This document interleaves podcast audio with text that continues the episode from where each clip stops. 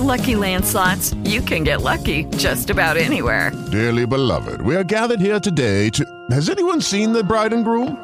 Sorry, sorry, we're here. We were getting lucky in the limo and we lost track of time. No, Lucky Land Casino, with cash prizes that add up quicker than a guest registry. In that case, I pronounce you lucky. Play for free at LuckyLandSlots.com. Daily bonuses are waiting. No purchase necessary. Void where prohibited by law. 18 plus. Terms and conditions apply. See website for details.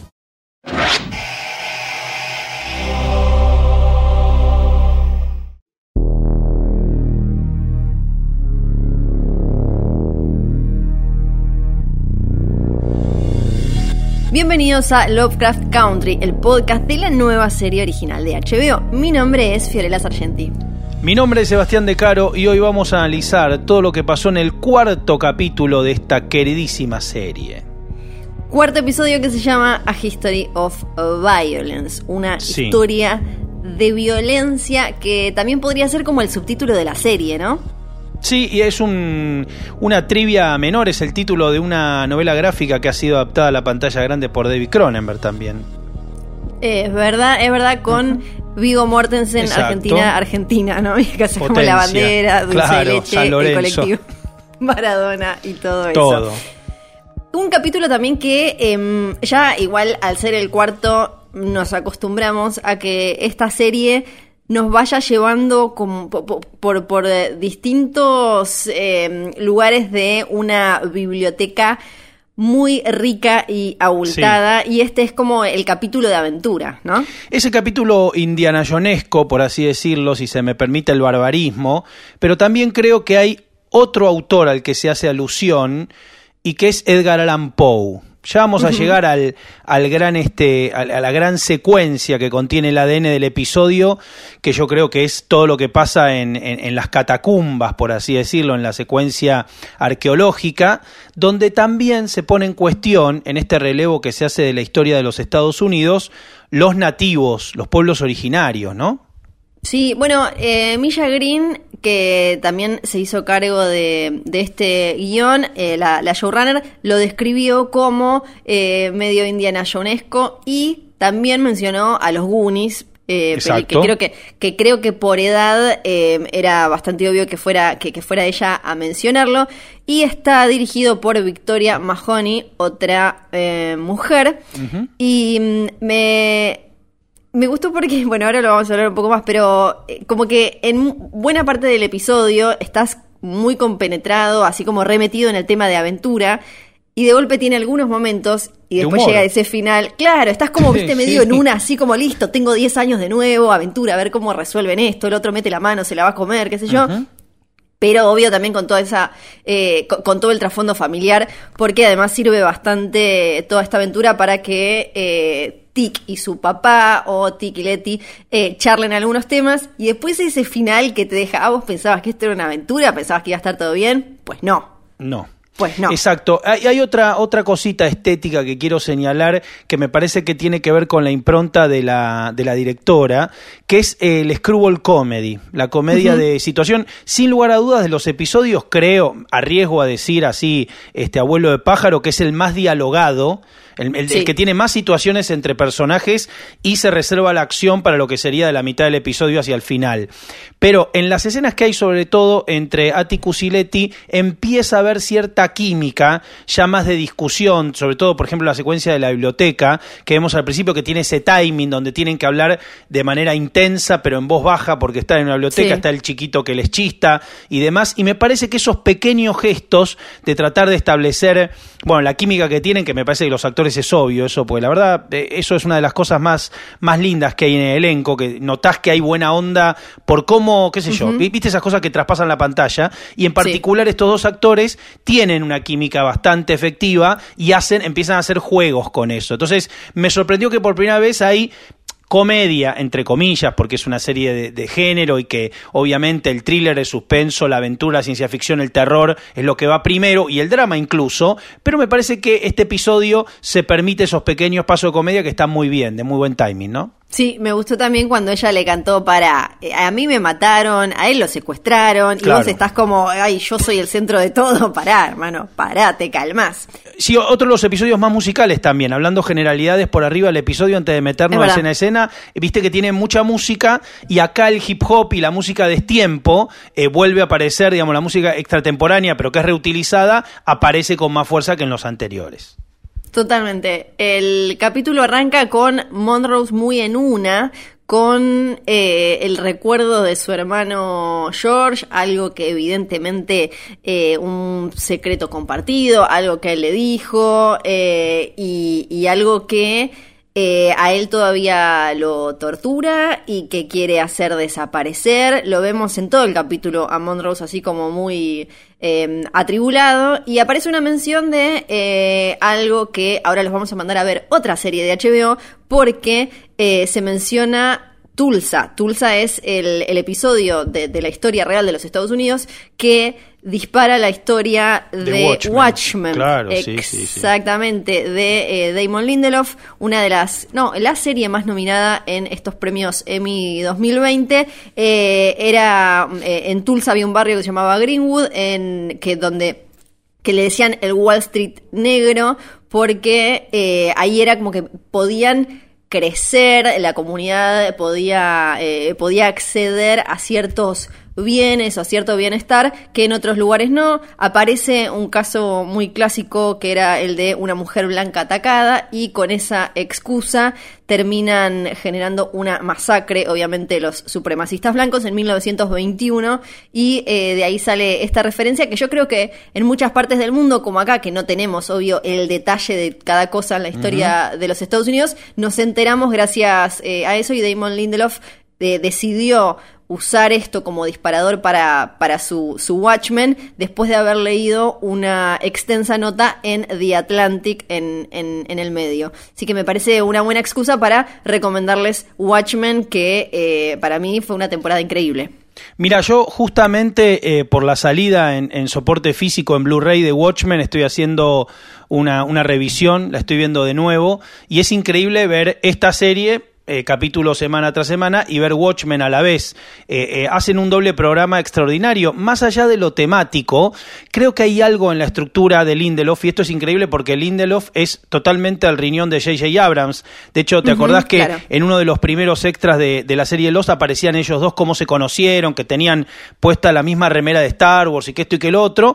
Y bueno, es como un poco su hijo putativo, es uno de, los, de, de las personas que trabajó con él, digamos, en el Writer's Room y que tenían realmente mucha cercanía.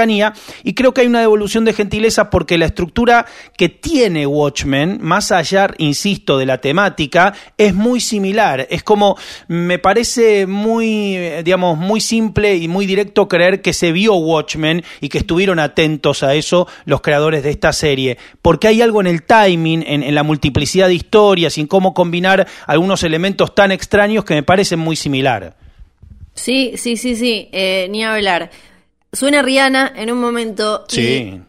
Cristina llega a la casa que compró Leti y llega el momento ese de, ah, era tu plata, en el que eh, ellas dos tienen como que empezar a hablar un poco ya sin careta y em, Cristina le dice, bueno, Si tu novio me acaba matar". de querer matar, Claro. claro, me acaba de querer pegar un tiro, tu novio en la cabeza. Claro, ¿qué onda? Y la otra, bueno, esta es mi casa. Y eh, empezamos a ver un poco más eh, de co- como a, a- a- a Cristina ya con, con el plan que sabemos que tiene, eh, quizás eh, ejecutando un poco más, tratando de mover un poco la cosa para ver si puede, puede finalmente suceder lo que ella quiere.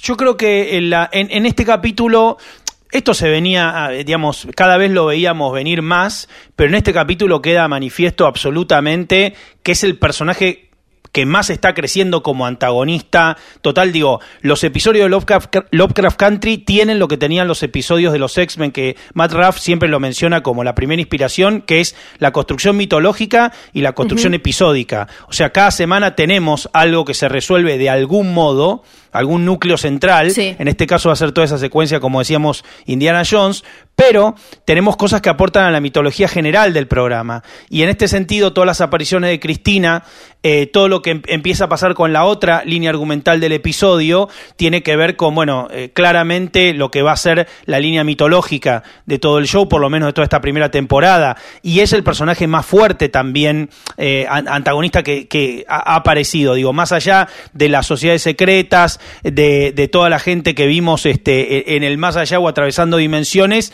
este es el, el gran personaje, ¿no? El, el- el verdadero puppet master detrás de, de todos los eventos que están ocurriendo, sobre todo los que no entendemos. Sí, y como decías, es, eh, es un capítulo en el que tenemos mucho diálogo y nos tiran una cantidad de información como pa, pa, pa, pa, ¿no? Como, Como eh, todos los de- episodios. Este tic es especial, pero no porque eh, nació mágico, sino porque Titus eh, lo, lo, lo hizo así. Aparece la importancia de este planetario, donde, donde está como la clave en este planetario de que eh, Hipólita había visto y que ahora... eh, lo llevó a la librería.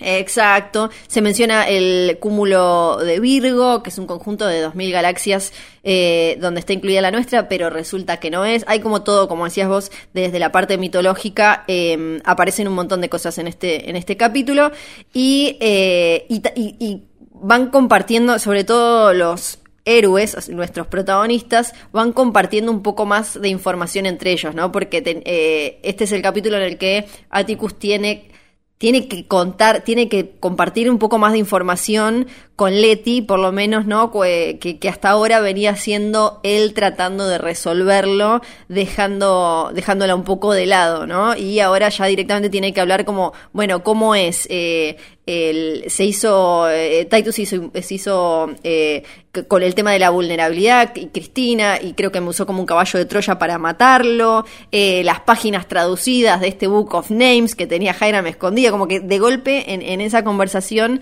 eh, ambos comparten un montón de cosas que tenían un poco más cada uno guardada. Yo creo que eso es porque, eh, como decíamos, en, sobre todo en el episodio anterior, el show trata de ser absolutamente parejo en el crecimiento de los personajes y hay algo que empieza a pasar, que empieza a pasar, que es que Atticus aparece como el personaje mítico o el, o el, o el elegido o, al que, o el que está predestinado a toda esta aventura, pero Letty es como el, el brazo, ¿cómo decirlo? El brazo este, operativo, el personaje que lleva adelante la- las situaciones y que teniendo la información puede resolver. Te lo voy a poner así. Imagínate que Atticus es como Luke y Letty es como Han Solo. Quiero decir, en el sentido de Sí, un personaje que, que podría estar por fuera, que en realidad circunstancialmente se ve envuelta en todo esto por haber iniciado el viaje y demás, pero que es quien con la información enfrenta las situaciones y las pone en otro nivel. Incluso va a pasar en la secuencia Indiana Jones, que, eh, que Sí. va como por delante y que empuja, empuja para adelante, ¿no? Entonces me parece que se empiezan a, a dividir así los protagonismos o en tal caso el peso estético de determinado punto de la historia y, y otro punto de la historia. Sí, Atticus tiene como esa cosa medio de, de Chosen One, Claro. de elegido, que el, el grupo más o menos quiere proteger y, y me gusta mucho este rol de Leti que mencionabas. Eh, el libro, eh, el- eh, siempre en, en esta serie nos van dejando además eh, títulos para ir sumando a la biblioteca si no los teníamos. Acá eh, aparece mencionado Viaje al centro de la Tierra. Me parece que es el único que se menciona eh, directamente, ¿no? Con título. Sí, es el único título, pero cuando yo te, que es de Verne, obviamente, Sí. pero cuando yo te mencionaba a Edgar Allan Poe, Sí. eh, voy por el extraño caso del señor Valdemar. Eh, Para quien, no, eh, quien no lo haya leído, ese cuento que está en Narraciones Extraordinarias y que eh, toma un tópico muy, eh, muy caro al siglo XIX, que tiene que ver con el arte de la hipnosis. Recordemos que en el momento que aparece el psicoanálisis y empieza a hacerse popular, las técnicas médicas como la hipnosis y demás estaban por ahí, eran ciencia o pseudociencia, o se estaba viendo los límites de qué era cada cosa. Y en el extraño caso del señor Valdemar, encontramos a alguien que está suspendido como ni muerto ni vivo. Esto también, fíjate qué curioso, en el retrato de Dorian Gray también hay una, una unión con esas ideas de eh, permanecer por siempre, detenerse, y todos esos esas ideas y todos esos eh, tópicos en, en, términos de fantasía y terror son muy comunes en esa época donde crecía la revolución industrial, donde cambiaba el mundo y acá nos vamos a encontrar con también un limbo, un personaje en limbo detenido o activado, ¿no? Como, como esa especie de, de trampa de, bueno, en algún momento van a, van a hacer girar el, el, engranaje correcto y va a volver a la vida. Y eso es muy de Garland Poe y creo que de algún modo también tiene que ver con todos los géneros que la, que la serie revisita. Sí, eh, una serie que, que, ya sabemos, haciéndole honor también, eh, haciéndole honor, va, jugando con los conceptos de Lovecraft, que está muy obsesionada con eh, todo lo que sea filosófico, pero siempre border religioso, mítico, religión, ¿no? Como todas estas cosas que que, que, que, se mezclan, que uno puede meter en una especie de mega guiso para tratar de, de pensar, de preguntarse y de buscar alguna respuesta sobre el origen del hombre, a dónde vamos y de dónde venimos. Eh, juega un montón la, la serie con, con, esto, ¿no? Con los límites entre eh, ciencia y magia entre filosofía y religión y, y acá eh, obvio también aparece mucho y también empiezan a, empieza a aparecer un poco más de información con respecto a bueno para eh, entonces estos tipos que se juntaban a hacer estas cosas. ¿Terminó cuando en Ardham eh, se cayó todo o hay más? Y aparece el número 34. ¿Hay 34 eh, logias o brazos de, de esta logia más dando vueltas por ahí?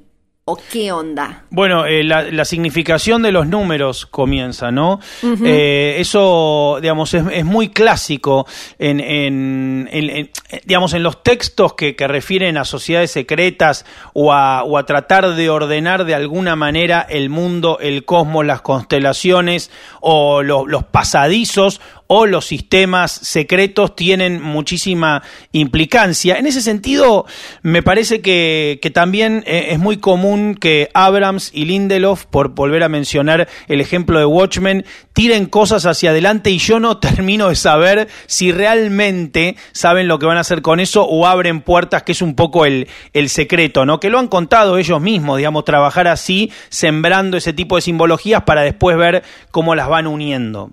Uh -huh. Volvemos a ver a, a, Lancaster, este policía que eh, maltrató a Letty en el capítulo anterior sí. y ahora lo hace con Cristina, otra vez reforzando esta idea de que por más que ella sea blanca, rica y pertenezca a una, incluso a una élite de, o sea, no solo a un sector privilegiado, sino que es de ese porcentaje que está todavía por encima, pero eh, con la cuestión de género otra vez muy marcada porque eh, el tipo le dice, vos siempre vas a mirar desde afuera porque acá eh, mujeres no, acá minas no, la ubica, que, que seguramente en, en algún momento esto también ella se lo se, se, va a cobrar esto, ¿no? Porque ya nos vienen insistiendo un montón con que y, y debe ser parte de el fuego interno que la mantiene a ella eh, adelante y con, con este plan, esa cosa de eh, aún en ese en ese grupo de privilegiados de, de privilegios, sí. o sea, la creme de la creme total, ella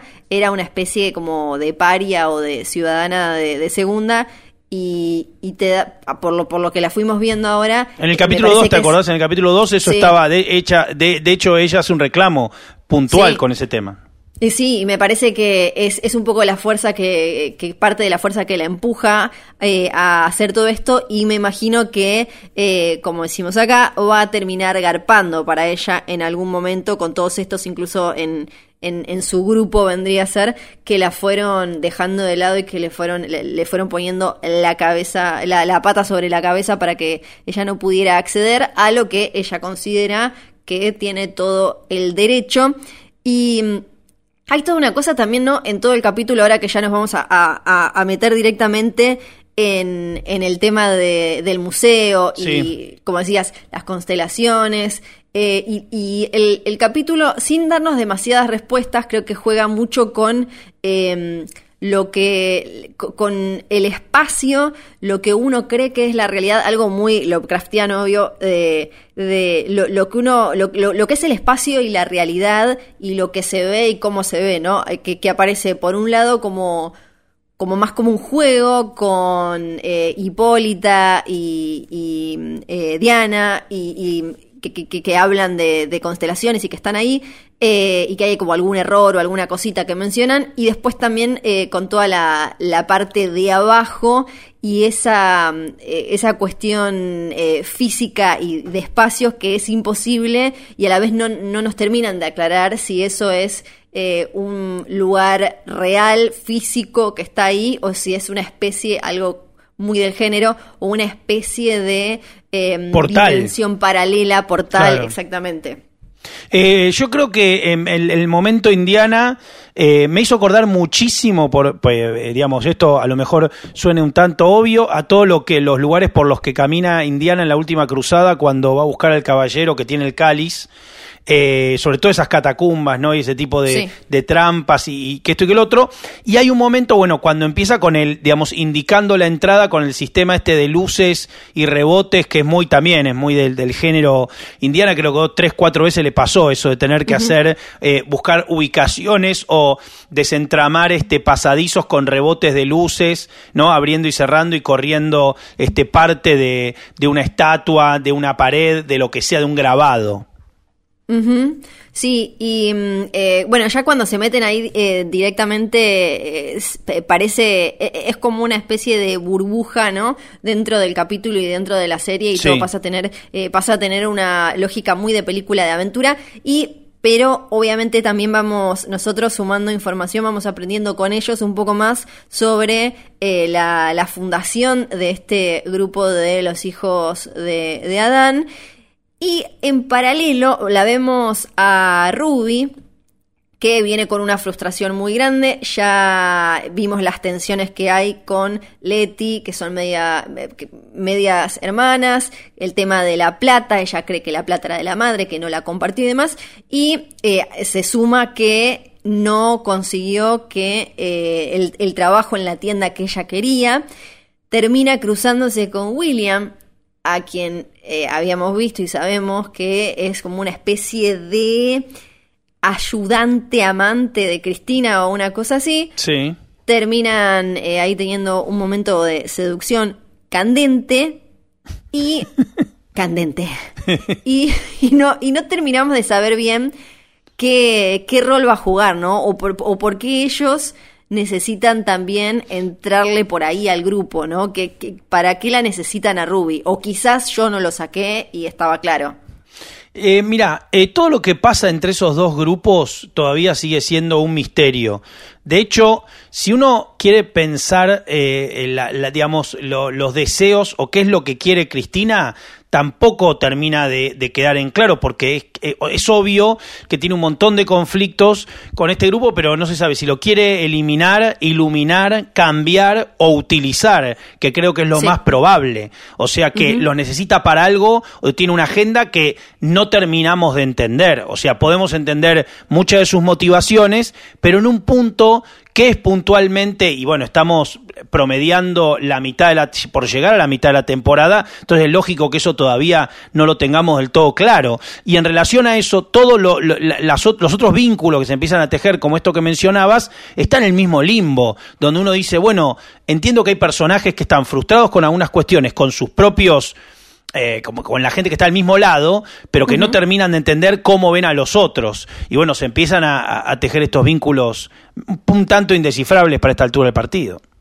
Sí, y, y también eh, está esta cosa que, que hablábamos de compartir o no la información, porque Leti probablemente en uno de los próximos capítulos se dé cuenta que al no compartirle toda la información a su hermana la terminó exponiendo, Exacto. porque eh, ahora quedó metida en no sabemos qué con este William que había como una marca ahí medio diabólica y sabemos que no viene de un lugar del bien. Mientras tanto, en la, en la aventura guniesca, también hubo, bueno, mucha charla, como ya dijimos, y otra cosa que, eh, otro momento que, que, me parece muy destacable es cuando Monrose habla del nudo ese que a él le enseñó su padre y su padre lo eh, aprendió de su propio padre que tiene que ver con eh, el, origen esclavo, ¿no? Que era el, nudo que tenía que hacer para atar a los caballos y le dice que en, cuando los liberaron él no tenía ninguna marca, como que nunca se le había escapado ningún caballo,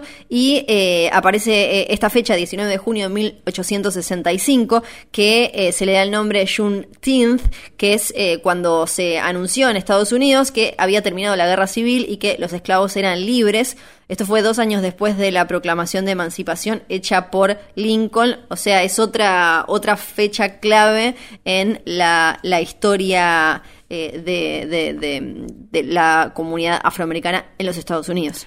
Fíjate qué curioso porque eso, todos esos diálogos preceden lo que va a ser eh, el encuentro con lo que hay ahí debajo mientras continúan avanzando. Yo la verdad que mientras iba viendo el episodio dije, bueno, listo, acá se viene y como estamos acostumbrados al bestiario que nos viene presentando el show, una nueva criatura. O sea, ¿qué va a aparecer un tentáculo? ¿Va a aparecer este un pulpo gigante? ¿Va a aparecer, digo, realmente esperaba eso? Dije, bueno, ahora o los perros demonios o el, o el, el pichón crecido de la vaca. Dije, acá viene, ¿no? Viene lo nuevo y para nada. De repente aparece como una escena detenida estos esqueletos eh, y vamos a asistir, como decíamos, el show que está haciendo y utilizando los mitos de la literatura de los Estados Unidos y un poco de esa época en todo el mundo, hace un relevo de la historia y pone las cuestiones en caja. Y nunca me imaginé que en una aventura Lovecraftiana iba a aparecer un nativo, un personaje del cual vamos a hablar ahora, que es muy interesante cómo está definido, cómo está mostrado, cómo está presentado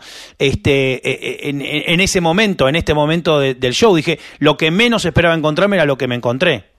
En esta parte es de esas en las que si te pones a googlear un poco o, bueno, ver los extras eh, que, te ofrece HBO o escuchar este podcast, aprendes un montón, eh, por lo menos yo, porque viste, a veces uno dice como, ah, estos inventaron un idioma, estos inventaron una figura, estos inventaron...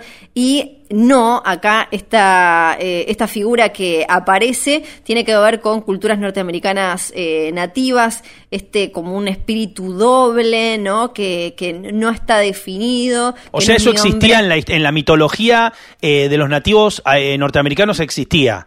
O en los Piles Rojas, en los Cherokees tenían esta figura mítica que era andrógina, que era como, o como, no, no sé cómo decirlo, como este hermafrodita.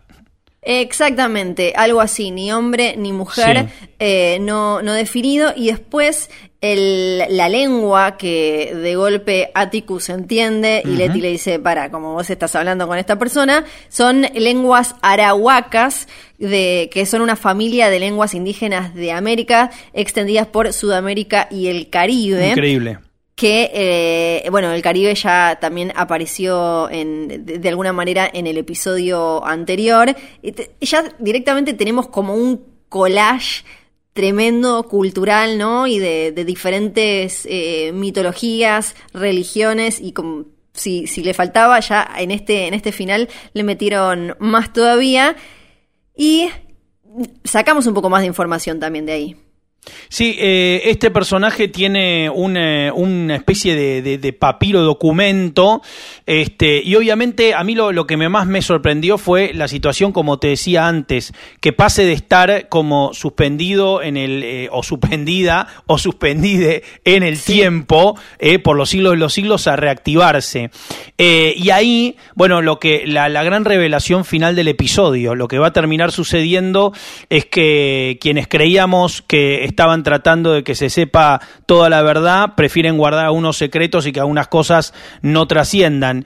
Em, me sorprendió bastante, bueno, el diálogo que tiene con Atticus es espectacular porque, bueno, empezás a ver o reforzar también todas esas ideas de que efectivamente él es el elegido, no solo por esto que señalabas de que entiende perfecto el idioma, sino también por las cosas que se dicen y el intercambio que empieza a hacer. Y ahí sí la serie otra vez, como venías diciendo, tiene un nuevo nivel de, construcción. Una cosa también llamativa es que lo Lovecraftiano siempre tiene que ver, y por eso es ideal que la serie tenga este nombre y que se revisen este tipo de mitos, en este caso el de los pueblos originarios, porque siempre tiene que ver con la idea del tiempo antes del tiempo y de cómo se ha fundado y erigido una nación. Entonces siempre hay una idea de lo que ha quedado afuera, lo que ha quedado dentro, los, los habitantes originarios de la tierra, quienes están dentro de, de, digamos, debajo de la mayoría de los demonios de Lovecraft provienen de las profundidades del planeta. Entonces, eh, lo que él llama primigenios, ¿no? ¿Quiénes son aquellos que estuvieron antes de la raza? Y que aparezca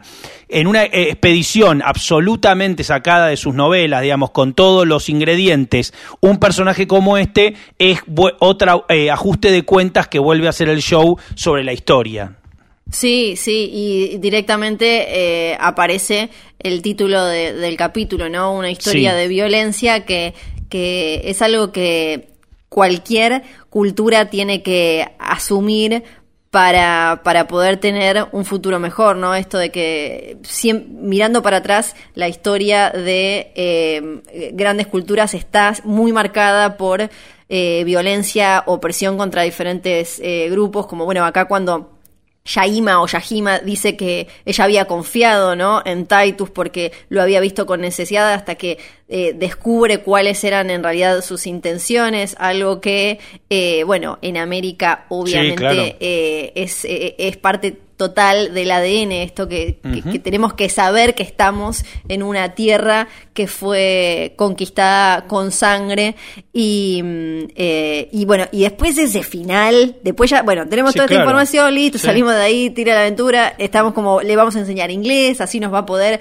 eh, ayudar. Tenemos un personaje nuevo en, este show que va a traer la magia, va a hacer trucos, no, claro, más no. Claro, y, Atticus va a poder manejar entonces el lenguaje de Adán, que el libro de los nombres, que va a poder hacer un hechizo para cuidar a todos y todo va a ser hermoso, pero Monrose tenía otros planes. Sí, cuando el episodio está terminando, y esto yo tengo miedo de decirlo, ¿viste, Fío? Porque sabemos que todos los que están escuchando vieron el episodio, pero es como son los spoilers, ¿no? hay que decirlo o no. Bueno, le corta el cuello, sin decir agua va, liquida al personaje cuando está terminando, es lo último que vemos del episodio. La verdad, fuerte. Sí, sí, sobre todo porque como decíamos, veníamos como, si bien en ese momento se pone pesado, o sea, se pone heavy eh, e, intenso, eh, de golpe todo parecía, parecía que por lo menos eh, Atticus y tenían una carta para jugar a su favor en eh, hasta ahora un panorama en el que siempre vienen atrás. Ellos si vienen perdiendo y bueno, y, tiene sentido también esta cosa circular que el capítulo arranca con Monrose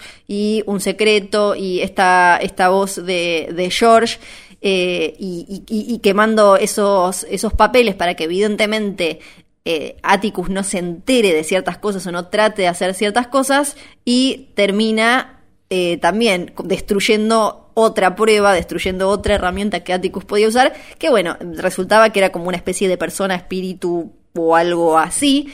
Así que nos vamos a quedar con, con la intriga de cómo van a descubrir esto. Eh, Tic y Leti, ¿qué, lo van a, descubrir o qué les van, a decir que pasó. Pero yo creo que no va a ser la última vez que veamos este tipo de mitología. Creo que está sembrado eh, para que empiece a crecer, porque seguramente va a haber mucho más detrás de esta aparición. Eh, había algo interesante que mencionabas que era cómo aparecía mencionado en los extras, lo del inclusivo, eso estaba bueno. HBO tiene una aplicación que se pueden bajar que se llama HBO Extras, donde pueden también eh, enriquecer todavía más la experiencia de ver una serie, porque eh, te va brindando eh, más información con el episodio y después escuchás el podcast y después ya tenés como, bueno, puedo creer la cantidad de, información que, que, tengo. Y a la hora de hablar de em, este espíritu, que no es ni mujer ni hombre, van a ver que está mencionado con, con la E, porque en, es algo que se viene eh, ya discutiendo desde hace un tiempo eh, en, sobre el español. El español tiene esta cosa de que tenés que definir, tenés que poner o femenino o, masculino, y hay un montón de, de, casos en los que no, no es lo correcto, no es lo, no, es lo más específico, y bueno, aparece de, esta manera. Así que si quieren eh, saber todavía más, vayan a bajarse HBO Extras para tener todavía más información. Yo quería agradecer, bueno, en nombre de los dos, porque la verdad estamos muy contentos a todos los que están mencionando el podcast y dejando mensajes y diciendo que disfrutan mucho escucharlo después de ver la serie. Viste que nos arrobaron ahí en Twitter, en Instagram, me escribe mucha gente, así que un saludo grande a todos los que están disfrutando estas entregas. Sí, sigan mandando que los leemos y también a nuestros colegas mexicanos porque han llegado mensajes que dicen que escuchan el podcast de México y el de Argentina, que también eh, me parece como es un poco la gracia porque eh, al ser diferentes personas y de diferentes países Sí. y todo, te termina, terminas teniendo como un montón de visiones y me parece que eh, es interesante. Esto se terminó por esta semana. Nos vamos a juntar eh, para el próximo episodio, que es el quinto, se llama Strange Case. Ahora nos tenemos que despedir porque tampoco esto puede durar tantísimo. Acuérdense que todos los domingos ven Lovecraft Country en HBO. Al día siguiente del estreno los invitamos a escuchar este podcast. Pueden ver la serie no solo en HBO, sino también en HBO Go, On Demand, cuando quieran y donde quieran. Y a nosotros nos escuchan en Spotify, Apple Podcast y todas las aplicaciones para escuchar podcast. Donde además encuentran eh, podcasts de otras series y en algunos van, vamos a aparecer eh, Seba y yo con diferentes compañeros, están todos buenísimos. Nos reencontramos entonces en el próximo capítulo. Yo soy Fiorella Sargenti. Y yo soy Sebastián De Caro y esto fue Lovecraft Country, el podcast.